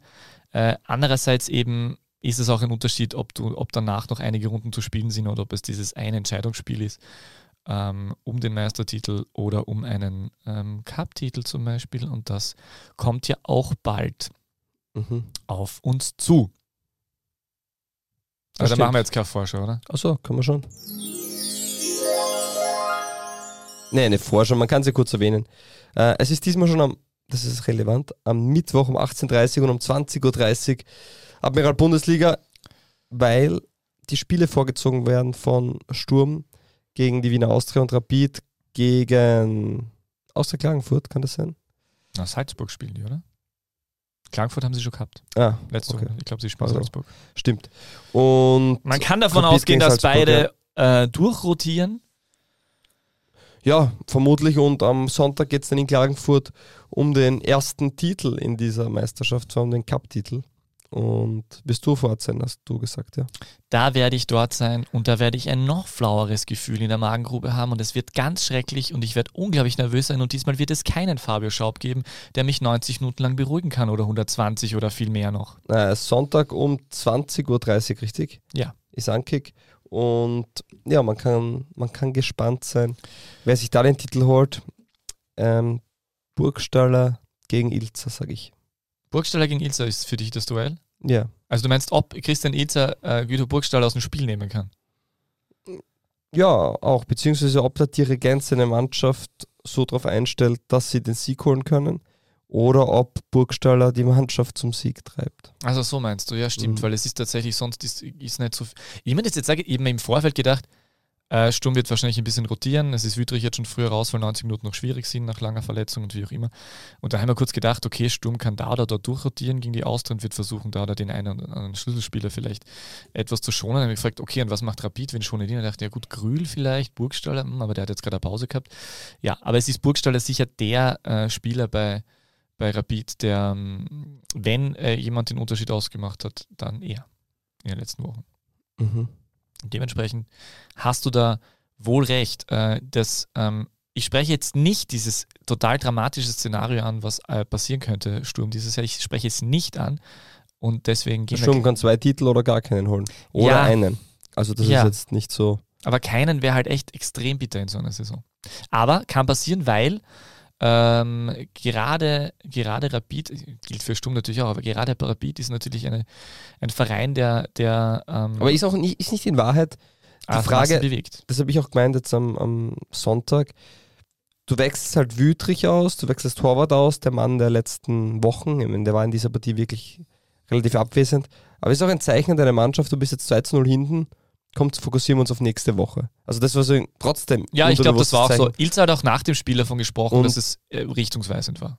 Ja, und man muss halt jetzt sagen, sollte, hat Sturm mit der Meisterschaft schon abgeschlossen, weil es spielt Rapid gegen Salzburg und Sturm gegen die Wiener Austria. Wenn, wenn die beide jetzt rotieren, kann er Salzburg wieder drei Punkte drauflegen und dann sind es acht Punkte Rückstand und dann braucht man nicht mehr über die Meisterschaft diskutieren. Ja, eh. Also wird Sturm, oder was für, was für eine Studie? Man kann ja so auch fragen. Wünschst du dir, dass Sturm gegen die Austria ähm, mit der. Ich, auf der anderen Seite hat Sturm ja auch bewiesen, dass man Woche für Woche äh, auf Top-Niveau spielen kann und auch mit den englischen Runden, wie im Herbst. Also wird es nicht eher so sein, dass Sturm schon voll magaziniert auflaufen wird und vielleicht auf gewissen Positionen äh, Schneckdante, wo man ja gerne mal Spieler grundsätzlich rotiert oder vielleicht spielt dann Ayeti statt Emega mal, also das nur so kleine. Ja, ich glaube, also die, die einzige ich meine, es ist ja so, dass im Gro Großen und Ganzen äh, Wütrich ist der, der eigentlich immer spielt und Goran Stankovic ist der, der immer spielt. Das sind so die zwei, die eigentlich immer durchspielen müssen. Und Prass noch, die drei, sagen wir mal. Das sind die, die eigentlich ziemlich durchspielen. Horvath vielleicht jetzt auch eher, aber die werden dann doch eher gewechselt. Ich glaube, dass sie da relativ flexibel sind. Also es macht jetzt dann, glaube ich, ähm, das ist immer so tagesformabhängig oder vielleicht Trainingswoche abhängig, äh, ob irgendwie da Wehwehchen ist oder ob irgendwie jetzt gerade jemand äh, besser drauf ist. Aber ähm, die Frage wird sein, ob Wütrich die 90 Minuten spielt oder dann vielleicht eben eine Halbzeit oder so, damit er im Rhythmus bleibt. Keine Ahnung. Kiteschwili zum Beispiel ist eigentlich ein Fixstarter gewesen. Die letzten Spiele war jetzt eher auf der Bank überraschend, jetzt in der Halbzeit. Den kannst du dann wahrscheinlich von Anfang an bringen, aber für 60 Minuten Teixeira war, war gar nicht da. Den kannst du von Anfang an wieder reintun. Emega hat jetzt auch nicht jede Partie immer durchgespielt. Also ich glaube, dass das bei Sturm ähm, relativ egal ist in der Breite so. Ähm, Böving zum Beispiel so nicht richtig da. Ich glaube ich glaub trotzdem nicht, dass Böving jetzt von Beginn an spielt. Also ich glaube, so drastisch wird es, glaube ich, drastisch, drastisch glaub ich, nicht sein. Ähm, aber die haben da alle, alle Ausmöglichkeiten. Aber ich, ich sehe jetzt auch nicht ganz klar, Schneck war jetzt relativ gut, war jetzt am, gegen Salzburg die letzten Spiele wieder, wieder, schle wieder schlechter benannt. Sehe jetzt, bin ich mir jetzt auch nicht ganz sicher. Also boah, ganz, ganz schwer zu sagen, aber glaube nicht, dass Sturm jetzt eben mit äh, Moritz Wels und äh, Mo Fusaini einlauft und äh, die letzten 20 Minuten dann für den Rhythmus äh, irgendwie der eine oder andere reinkommt. Also ich glaube nicht, ich glaube, dass es äh, wenig Unterschied macht, wenn sie durchrotieren. Ich, ich glaube, dass sie, äh, dass sie einfach in acht von zehn Spielen die Qualität haben, um die Austria zu schlagen. Und gleich, das gleiche gilt für das Cupfinale gegen Rapid. Nur, dass sie halt leider jetzt die alle letzten Spiele gewonnen, also leider, Gott sei Dank in Rapid sehr viele Spiele gewonnen haben und jetzt vielleicht dann mal dieses neunte kommt, wo sie dann tatsächlich verlieren. Aber ich möchte es nicht verschreien. Es wird, es wird ein Cup-Sieg für Sturm werden. Ah, jetzt bin ich nicht, jetzt bin ich nicht mehr neutral. das weiß mir das nicht total. Na, was ich meine, Sturm Austria Wien, das ist halt die Frage. Äh, ist es wirklich so, wenn man da auf sechs, sieben Positionen rotiert, dass, dass das noch immer souveräner Sieg wird? Beziehungsweise ist es, wenn man es nicht geschafft, auch ein Zeichen, und man sagt, okay, ja, ähm, geht es nicht aus in der Liga. Ja, aber ich meine, die Problematik dahinter ist ja, also einerseits, okay, geht es nicht aus, aber das können sie ja gar nicht machen. Also jetzt ist der Lask drei Punkte dahinter. Äh, die sind unglaublich stark, die haben Rapid völlig dominiert am Wochenende wieder. Das heißt, du musst ja äh, in Graz extrem aufpassen drauf, äh, dass, dass, dass, dass der Lask dir nicht auf die Bälle rückt. Du kannst mhm. relativ problemlos, nämlich der Lask kann es ja im Prinzip aus eigener äh, selbst tatsächlich noch schaffen, äh, mit den direkten Duellen dann, äh, dass die Sturm überholen. Also dann kann sein, dass das kann sein, dass du dann Dritter bist. Also das kannst du gar nicht zulassen. Das heißt, das Austauschspiel ist enorm wichtig und äh, die müssen da genauso schauen, dass sie, dass sie das schaffen. Und man muss auch sagen, dass Sturm gerade im extrem intensiven Europacup-Herbst dieses Jahr im Vergleich zum, zur Saison davor bewiesen hat, dass sie das auch können mit der Doppelbelastung, Dreifachbelastung, wie auch immer. Ähm, die haben da sehr, sehr gut performt und extrem viele Spiele gewonnen im Herbst, äh, wo es ähm, wirklich zack, zack gegangen ist. Und dementsprechend ähm, äh, wird das auch am Mittwoch gegen die Austria der Fall sein, auch wenn es natürlich das Austria-Spiel gefühlt zwischen dem, ah, wir könnten Meister werden gegen Salzburg im Heimspiel und oh, wir könnten den Cup-Titel holen äh, gegen, ähm, Rapid. gegen Rapid, ist das natürlich äh, eher gefühlter die Pflichtübung dazwischen, auch keine Frage. Ich bin gespannt. Ach, ich auch. Unten ist weiterhin turbulent, äh, also da geht es ja ordentlich zu. Und da, frag, du da stelle ich die Frage. über die Esphorit reden. Da stelle ich die Frage, hält Seife den Chabi die Esphorit in der Liga? Also ich habe ja die letzten äh, zwei, drei Runden äh, durchaus ange kritisch angemerkt, dass ich bei der Esphorit bei aller Sympathie äh, nicht die offensive Qualität sehe und sie da auf einmal sei für den Chabi letzten Spieltag äh, unfassbar torgefährlich. Äh, eben in einer, in einer äh, un unfassbaren Form, die allerdings leider tatsächlich dann sich nicht in vielen Toren ähm, äh, ummünzen hat lassen aus seiner Sicht. Äh, er hat äh, drei Sitze ausgegeben, äh, vergeben in der ersten Halbzeit, hat dann aber tatsächlich doch noch ein Tor gemacht. Äh, Seifedin Chabi habe ich dann mich noch einmal, äh, noch einmal nachgelesen, tatsächlich in einem Artikel, den ich selber über ihn geschrieben habe, weil ich habe ihn einmal zu seiner Rückkehr, äh, bei seiner Rückkehr nach Ried im äh, Sommer 21 damals interviewt fürs Bundesliga-Journal. Äh, der hat ja schon eine überragende ähm, Saison bei Ried einmal gespielt mit 22 Toren in 33 Spielen. Wer saß damals auf der Trainerbank?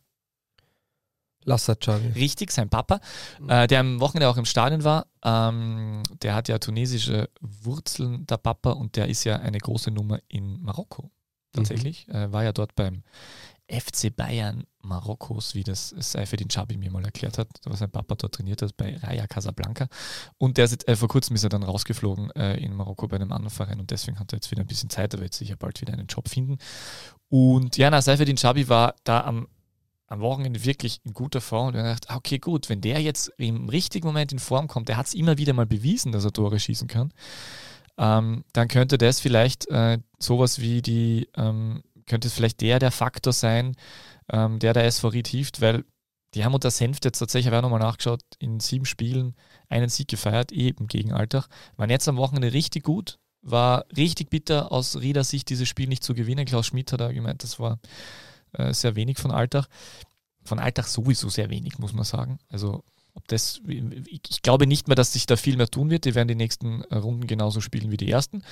Und schauen wir mal, ob sich das dann ausgeht. Ähm, aber Ried ähm, langsam vielleicht, wenn es greift und Chabi ähm, jetzt äh, seine Torjägerqualitäten entdeckt, vielleicht kann er ja immer Papa einladen. Ja, man muss halt sagen, Seifert Chabi hat auf der höchsten Ebene halt nicht so oft funktioniert. Und der hat seine, ich habe nachgeschaut, in 110 Zweitligaspielen 44 Tore. Das ist ein sehr guter Wert. Aber in 72 Bundesligaspielen nur 15 Tore. Und er wirkt so ein bisschen wie der österreichische Terode, der in der zweiten Liga beim Aufsteiger für seine, Nein, 20, für seine 20 Tore gut ist, aber dann auch ähm, in der Bundesliga nicht. Und du hast es angesprochen, er hatte viele Chancen am Wochenende. Aber es ist dann auch die Qualität eines Top-Stürmers, diese zu machen. Und eine hat er verwertet. Ähm, in so einer Situation musst du vermutlich zwei oder drei von deinen drei oder vier Chancen verwerten. Und du hast einfach in der zweiten Leistungsstufe mehr dieser Möglichkeiten. Er hat auch in der Schweiz ähm, oder in der Türkei oder in Schottland nirgends so richtig gezündet und im Endeffekt äh, ist das halt auch dann, wo man irgendwann die Frage stellen muss, welches Niveau hast du und es ist natürlich bitter, zu gut für die zweite vielleicht zu, und irgendwo dann doch auf Dauer zu schwach für die erste Liga. Vielleicht schafft da den Sprung noch, vielleicht rettet da die Rieder auch vom Abstieg, mag sein. Aber das ist, ist schon 29 Jahre alt. Und auch, da, ja, und das Problem, was Riede im Endeffekt hat mit Nutz, der bei den meisten Toren beteiligt war, hat man einfach den Kreuzbandriss. Und der Top-Stürmer Mondschein, den man geholt hat, hat nicht eingeschlagen. Und dann steht man halt da und wenn man keine Tore schießt, wird es einfach auch richtig schwierig. Ähm, für mich war Ried einfach immer spielerisch trotzdem eine Mannschaft, die, die mehr gezeigt hat als, als Alltag oder als der WRC trotzdem. Aber es ist dann schon runterzubrechen auf die Qualität einzelner Spieler. Und da scheint es mir dann so, dass Alltag und der WRC gerade nach vorne hin mehr Qualität haben und deswegen muss man da Ried mit in den Pott hauen. Auch Hardback kommt nicht richtig vom Fleck, auch wenn ich finde, dass die, da kann man sich nichts kaufen davon, dass die gut spielen, dass die individuell auch Qualität haben.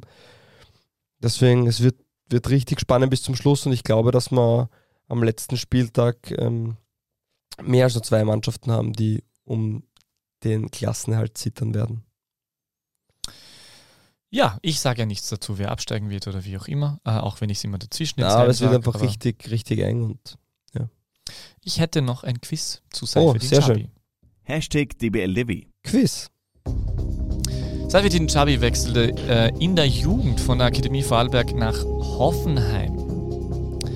Äh, mit welchen späteren oder heutigen äh, Top-Spielern des äh, europäischen Fußballs spielte er damals zusammen?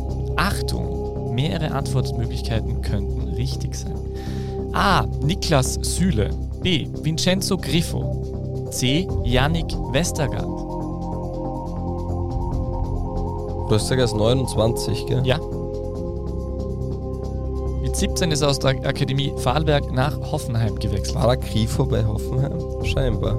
Oder ist das eine Lüge? Tja, das ist eine große Frage. Na, Süle wird schon passen. Oder das ist der Reinlasser der Frage. Es ist schwierig. Ich sage einfach Süle und. und Grifo. Und Westergaard nicht? Nein. Okay, schade. Es waren alle drei, tatsächlich. Ah. Alle drei richtig. Süle, äh, der ja mittlerweile bei Dortmund aktiv ist, Grifo, der bei S beim SC Freiburg spielt und Yannick Westergaard äh, bei Leicester City aktiv. Alle drei mit Seifedin Chabi in der Jugend. Wir sind ja ein transnationaler Fußball-Podcast, oder? Dementsprechend hast du gewusst, jedes Mal, wenn die Spielvereinigung führt und Hansa Rostock in der zweiten Liga gespielt haben, ist Hansa Rostock abgestiegen. Was wirklich? Mhm. Das ist ja bitter. Hätten sie ja gar nicht antreten müssen. Also. Ja, naja. wie auch immer. So, jetzt geht's weiter. So, ganz kurz würde ich noch ansprechen, äh, wie wichtig sind Ultras eigentlich für Vereine? Ich wollte das letztes Mal schon ansprechen, möchte es jetzt auch kurz ansprechen. Es passt zu, in mehrere Sichtweisen dazu. Äh, einerseits, ja, ja, ganz schnell. Ja. Einerseits äh, die SV Ried, ähm, wo ähm, doch von den Supers relativ klare äh, äh Kritik äh, gekommen ist vorletzte Woche, ähm, tatsächlich vom, vom Fanclub Supras 96 gegründet. Die haben ja auch eine gute Fankultur. Also, und ähm, die haben ähm, vom, vom Trainerfriedhof gesprochen, der ja durchaus Realität ist und ähm, meinten, dass der Vorstand sich da zu sehr in äh, sportliche Agenten einmischt. Und ich finde es immer ganz interessant. Ich finde, dass Ultras schon eine sehr, sehr bedeutsame Rolle haben können im Verein, weil sie da oder dort auf Missstände hinweisen. Das ist fast ein aktivistischer Zugang. Aber ich finde das wirklich positiv und das kann wirklich helfen, wenn du im guten Kontakt mit ihnen bist. Es kann aber auch, wenn wir in Oberösterreich bei Ultras bleiben, schwierig werden. Und deswegen wollte ich es nochmal ansprechen, weil ähm, der Lask hat ja das Thema äh, jetzt vor allem unlängst wegen dem Fanartikelverkauf im Stadion auch sind uns zugetragen worden, auch von, von äh, Hörern, ähm, dass es da wohl äh, Themen gab mit, dass zu wenig Platz im Fansektor und wie auch immer. Also die fühlen sich da nicht so aufgehoben. Und da war vor allem im neuen Sektor das Thema eben, dass sie eigene Fanartikel verkaufen wollten. Ähm, habe ich das letzte Woche schon erwähnt mit, den, mit dem Fanservice-Schreiben eigentlich? Ich bin mir nicht mehr sicher. Ich glaube, wir haben es kurz erwähnt. Ah ja, genau. Das Fanservice-Schreiben war dann auch an, äh, also, oder das Schreiben an das Fanservice von Sturm Graz, wie toll das ist, dass, dass die Fans von Sturm. Ja, das hast du erwähnt. Genau. Und, ähm, und da, ich, schön fand ich jetzt dann auf jeden Fall vom Lask dieses äh, Spruchband äh, ähm, von den Fans. Von den Fans, äh, von den Ultras. Äh, es gibt ja diesen Slogan, gemeinsam sind wir Lask, schon ganz lange, der ausgerufen wurde, damals noch in der dritten Liga. Und ähm, und dann haben sie daraus gemacht, einsam seid ihr Lask? Fragezeichen. Das fand ich sehr, sehr charmant. Ähm, ich wünsche da allen Beteiligten und Verantwortlichen, dass man sich da wieder annähert, äh, bei allem Verständnis dafür, dass natürlich auch äh, die Menschen wichtig sind, die ähm, das Geld im oberen Bereich, im Businessbereich reinbringen, ist es immer auch wichtig, sich mit den Ultras gut zu, äh, stellen. Die bringen auch die Stimmung ähm, und da kam jetzt auch die, Kritik von Rapid-Seite so ein bisschen, ja, die haben die sind nicht ausverkauft, wenn sie im Spitzenspiel und wie auch immer. Aber ich glaube, dass gerade beim Lastgecht viel, nicht nur sportlich, sondern auch im Drumherum einfach viel entstehen kann und äh, es, wird, es würde mehr entstehen, es wird mehr entstehen, wenn man mit den Ultras äh, im guten ähm, Kontakt ist, äh, die sind einfach wichtig. Äh, muss man einfach äh, bei allen ihren Eigenheiten, dass sich äh, Fanclubs auflösen, wenn sie ähm, einen Transparent gefladert bekommen, wie die Fanatics bei der Austria. Das ist übrigens Kai 20, wie, wie heißen die? Kai 2000. Zwei, zwei, ah, genau, Kai 2000, nicht 20 irgendwas. Die sind jetzt äh, die neuen. 2000. 2000. Die sind die neuen Checker in der Austria-Fankurve. Ähm, für alle, die es noch nicht mitbekommen haben. Ja, ganz interessant. Aber jedenfalls, ähm, so viel dazu, könnte man viel mehr darüber reden, aber finde ich auf jeden Fall wichtig. Ja, ich habe noch was dazu zu sagen. Ähm, ich habe es dir gestern nämlich gesagt im Stadion. Ich habe das Gefühl, dass in Salzburg, und das ist jetzt vielleicht für viele amüsant, lustig, aber dass sich da auch ähm, erlebnisorientierte äh, Jugendliche in, in die Stadien der Red Bull Arena ähm, verirren und oder verirren, aber dass das ja doch ein Paradigmenwechsel ist, weil nun setzt alle, gerade Schnappatmung ein bei allen Fußballromantikern. Naja, aber alle die, alle die, die, die ja irgendwo diese Ultraorientierung oder ähm, oder auch das, das Erlebnis Fußball ein bisschen abseits, mit, auch mit Choreos organisieren, Fahnen malen, wie auch immer, die das erleben wollten, sind dann nicht unbedingt bei Red Bull gewesen, sondern sind natürlich zu Austria Salzburg gegangen. Und es gibt ja, jetzt kommt mir vor, so immer wieder auch, auch eine kleinere Gruppe, keine Ahnung, ob die jetzt beim Fanclub sind, ob die nur so dabei sind, ob die, aber die wirken organisiert, die wirken motiviert, die wirken auch vom Kleidungsstil her, als wären sie gerne im großen Ultra-Game dabei. Ähm, so, dass die bei Red Bull jetzt drinnen sind, was ja äh, irgendwie nicht passt, aber scheinbar passiert. Und das ist spannend zu verfolgen, wie das, sich das A entwickeln wird und B, wie, wie, wie gewisse Themen aufkommen werden. Ja, also ähm, keine Ahnung, es wird bei Red Bull wahrscheinlich recht schnell einmal Stadionverbote geben, wenn, wenn Dinge nicht passen. Es wird ähm, dort vielleicht auch mal internen Konflikte geben, ich weiß es nicht. Äh, auf jeden Fall eine, spannende Sache, vielleicht bisschen abseits vom Fußball, die man verfolgen kann. Ich finde gar nicht, dass das abseits von Fußball, ich finde, das ist enorm wichtig, ein wichtiger ja. Teil davon und auf jeden Fall nein, nein, zu beurteilen. Nicht, ich meine also abseits insofern, ja. ja genau. Aber danke für den Hinweis auch, weil ich, du hast mir das dann gestern gezeigt im Stadion und ich mir gedacht, ah ja, schau, Schaub hat recht. Also ja, mir ist das nur aber jetzt schon ein paar Mal aufgefallen. Ja, das ist spannend. Keine Ahnung, ob das jetzt nur ein Zufall ist oder ich ob das bin jetzt ja ein, ich bin ja, äh, ich bin ja, ich war ja einmal inkognito, muss ich fast sagen, innerhalb der Salzburger Fanszene aktiv. Na, ich war aktiv. Allerdings nur für ein Spiel. Ich war mal tatsächlich in Schweden bei einem dieser, dieser entsetzlichen äh, ah, Champions, League, Champions League Ausscheiden äh, gegen Malmö. War ich tatsächlich im Stadion, wo unter anderem der Stern von Emil Forsberg aufging mit einem unglaublichen Tor. Und ich gedacht habe, so ein Sonntagsschuss von diesem lustigen Schweden. Dann, äh, man hat dann gemerkt, dass er doch äh, sich entwickelt hat. Und ähm, da war ich mitten in der Kurve drinnen. Ähm, ja, also ich, ich, war schon in anderen Kurven auch, wo ich mir gedacht, da, wo ich respektvoll war. Ich, ich, bin auch respektvoll da, aber das war sicher eine andere Art und Weise der Kurve. Aber du hast recht, es hat sich daraus entwickelt, das ist auch schon ein paar Jahre her. Und ähm, wird interessant sein, das zu beobachten, auf jeden Fall. Perfekte Überleitung. Fanliebling ist gesucht. Ähm, warte mal, Austria Salzburg, ähm, ähm Wolfgang Feiersinger. Fast. Heimut Pfeifenberger. Das DBLDW Orakel. Spieler der Saison. Zweimal Torschützenkönig in der zweiten Liga. Österreichischer Cupsieger. Meister der Regionalliga. Dreimal Meister der zweiten Liga. 1,85 Meter groß. Unter anderem gespielt mit Emin Sulimani mit Adrian Kribic und Hannes Eigner. Ja, boah, bravo, Peter. Ja, das war relativ einfach. Äh, danke. Aber haben wir den schon mal gehabt? Was tut der jetzt gerade derzeit, Hannes Eigner? Den haben wir schon mal gehabt. Ist ja. der nicht Spielerberater? Ich weiß nicht, ich glaube. Das machen wir uns immer aus. Wenn wir, wenn wir am Überziehen sind und nicht so viel Zeit haben, dann, dann macht der Shop den Zwinkerer und dann weiß ich so, ah, okay, Hannes Eigner. Ja, genau. das, genau. Oh, das tut mir leid, falls ich den schon mal gehabt habe. Nein, ich weiß es nicht. Äh, kann ich, ich, stimmt wahrscheinlich nicht. Aber was macht Hannes Eigner jetzt? Spielerberater. Also Spielerberater. Spielerberater. Das, oh, der war mir immer so sympathisch.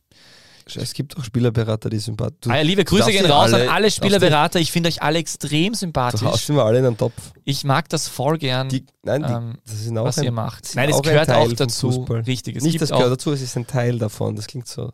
Es, es ist ein Teil äh, des äh, Profifußballs. Und es gibt Teile des Profifußballs, die man, die, man, äh, die ich äh, positiv bewerte und welche, die ich negativ bewerte. Und euch gegenüber stehe ich nicht ganz neutral. Nein, ich weiß eh, es gibt es einfach. Alles in Ordnung. Ja, ähm, so, also muss man auch einmal eine Lanze brechen für die. Nur weil zigtausend Vereine zu faul sind zum Scouten, müssen sie auf den Berater zurückgreifen. Das, ja, das ist auch die Wahrheit. Auch, ja. ist völlig also recht. geh mal zum Akademiespiel, da werden wahrscheinlich 15 Berater sein und ein Scout, wenn es gut läuft, oder mhm. zwei. Also kommt davon welches, aber es hat schon einen Grund, warum es Berater gibt und ähm, es gibt einige, die vielleicht äh, das nicht so professionell betreiben, aber es gibt zahlreiche, die das auch top machen. Die das äh, integer und alles, keine Frage. Es ist natürlich auch nicht so schwarz-weiß. Ich bin da immer ein bisschen, ein bisschen ja, das war, das war und, äh, negativ. Ja. Ja. ja. tatsächlich muss ich ja dazu sagen, alle äh, Spieleberater, die ich kennengelernt habe, habe ich mir jedes Mal ausnahmslos gedacht, dass das eh auch Menschen sind. Nein, aber so wirklich, waren immer äh, tatsächlich wirklich, also ganz ernsthaft jetzt, waren immer sympathische Begegnungen und ähm, die Art und Weise, wo, wie sie arbeiten, was sie tun müssen, ist natürlich, äh, ja, ist, da gibt es natürlich Dinge, die, die du können musst und äh, die wichtig sind und ja, es ist auch ein, ein Job wie jeder andere und wirklich in Ordnung. So, jetzt, äh, jetzt äh, wirklich mal äh, Schluss jetzt, alles okay. Es wird nicht besser, du hast das jemand abgeben und fertig. So, mach zwei Liga 2 Fragen und dann. Zwei. Liga 2 Fragen. Hallo und herzlich willkommen, meine Damen und Herren. Es ist wieder soweit. Zwei Liga, zwei Fragen. Äh, mir fällt an dieser Stelle auf, dass wir schon sehr lang nicht mehr ähm, äh, äh, eingespielt haben, dass dieser Podcast nicht politisch ist. Aber es wird heute nicht passieren, weil wir reden nämlich sowieso über wen anderen. Und ich frage dich, äh, anstelle 1, bewies die Admira mit dem Cheftrainer Rolf Landal ein schlechtes Handel oder ist das einfach ein Kaderproblem? Ich glaube, ich habe das schon vor wie vielen Monaten gesagt, dass die Admira absteigen wird. Ich bin mir auch relativ sicher, dass es so ist, weil die Mannschaft A überschätzt ist, ähm, B wieder mal keine Ruhe im Verein ist und C die Mannschaft keinen Abstiegskampf, also diese Mannschaft, die sie aktuell haben, keinen Abstiegskampf kann. Wenn die Mannschaft in die Top 5, Top 6 wäre, dann würden die dort gut mitspielen.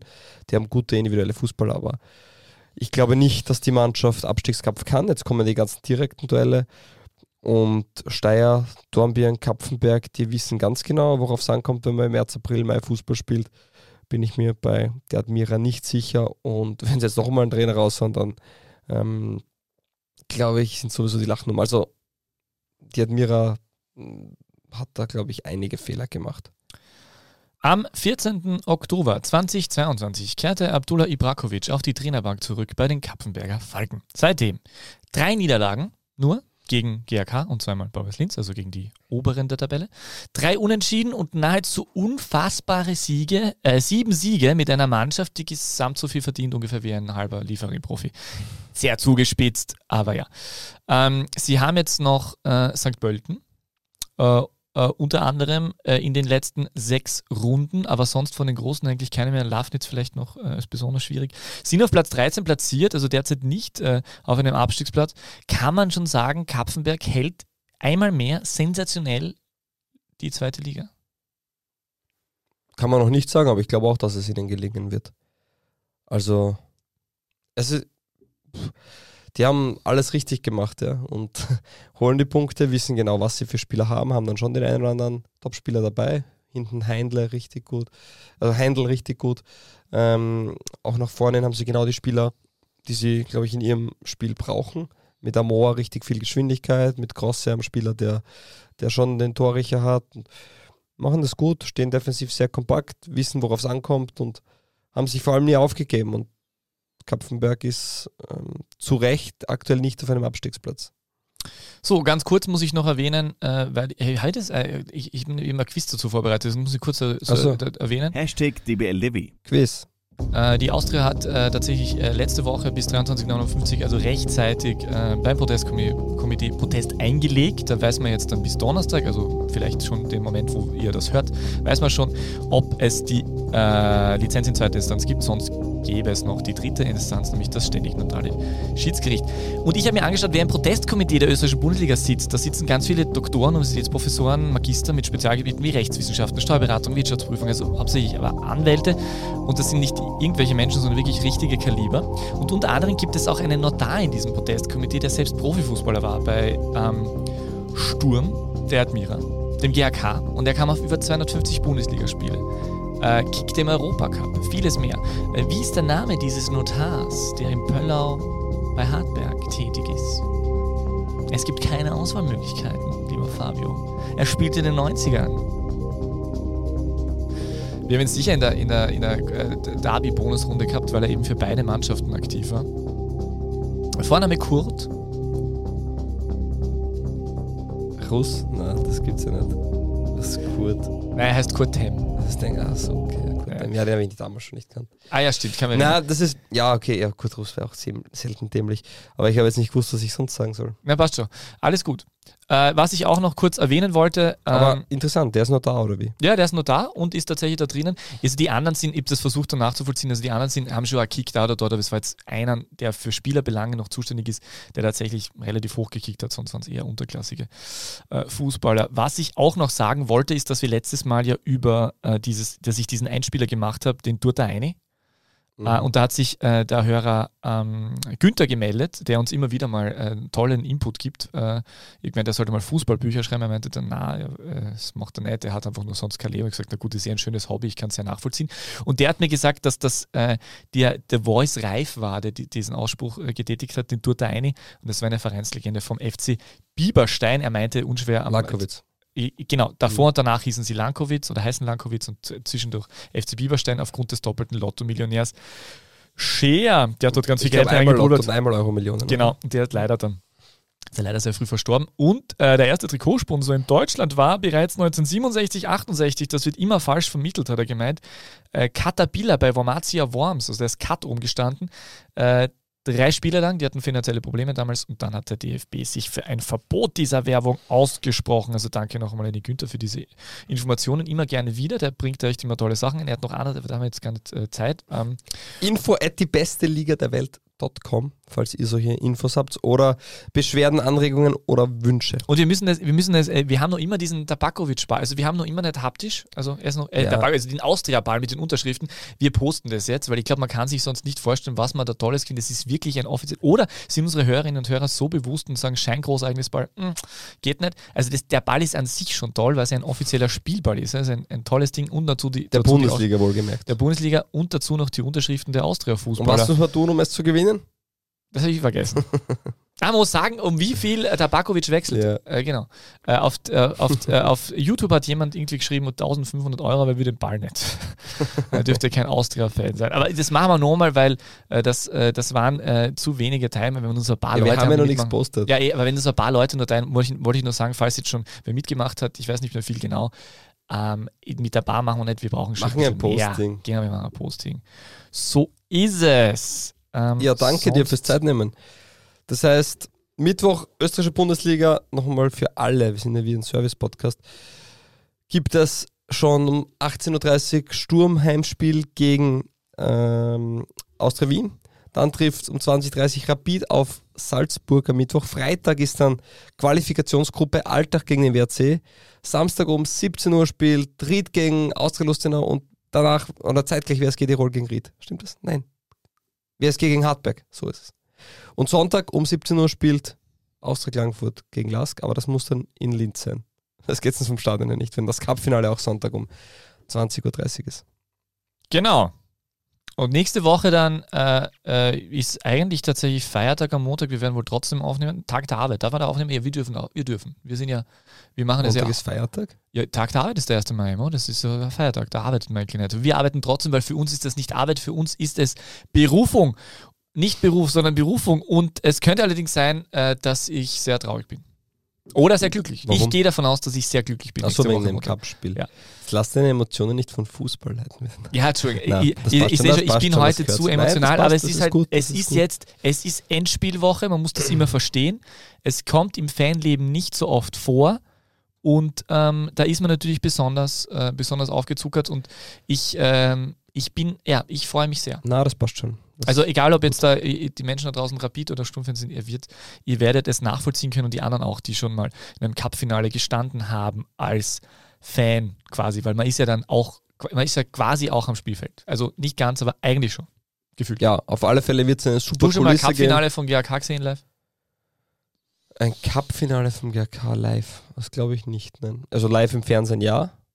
2004 gegen die Wiener Austria in Salzburg. Und für alle, die sich jetzt schon Karten sichern wollen, ganz wichtig, äh, Steirer Cup Finale. Für alle, die von ganz Österreich ja, anreisen wollen, Steirer Cup Finale. Ja, SC Weiz Fabio Schaub steht ja. im Steirer Cup Finale. Ganz alleine. Nein, eigentlich ist es der SC Weiz und Fabio Schaub ist da äh, sportlich gegen, verantwortlich. Gegen den TSV Leoben am, am Pfingstmontag, ist es Pfingstmontag, ja, 29. Mai.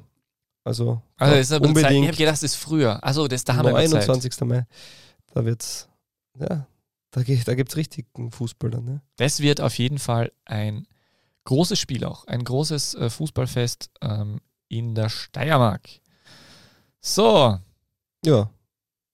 Hast du noch was zum Erwähnen oder? Ja. Über Walter Schachner weiß ich nichts mehr. Walter Schachner befindet sich aber vielleicht im Stadion, muss man sagen. Also das muss man, jetzt hätten wir eine Klammer. Ich kann mir gut vorstellen, dass Walter Schachner, der ja glaube ich so wie, Berater bei Leoben ist. Ja, ich weiß nicht, ob er das noch ist. Also war, ist er nicht mehr. Aber er hat, war auf jeden Fall, immer wieder ist er, er aufgetreten. Mal, aber ich glaube jetzt nicht mehr oder ist er noch, ich, keine Ahnung. Okay, aber könnte durchaus sein, dass der sich dann auch in Weiz einfindet und dich dieses ja. äh, Spiel anschauen möchte und dann ähm, hast du nicht einmal zu Walter Schachner gesagt, dass du mal für den GAK spielen wirst? ja. ja. Aber da war ich noch sehr klein und jung. Aber aber ich, ich, war ja, ja, mehr oder weniger. Ja. Auf jeden Fall, danke dir fürs Zeitnehmen, Peter. Ich hoffe, du hast einen wunderschönen Wochenstart und ja, die Woche wird weisen, ob deine nächste Woche ja gut wird, sagen wir mal so. In diesem Sinne hast du die letzten Worte. Guten Tag. Die beste Liga der Welt. Welche Liga das sein soll? Naja, es gibt nur eine beste Liga der Welt.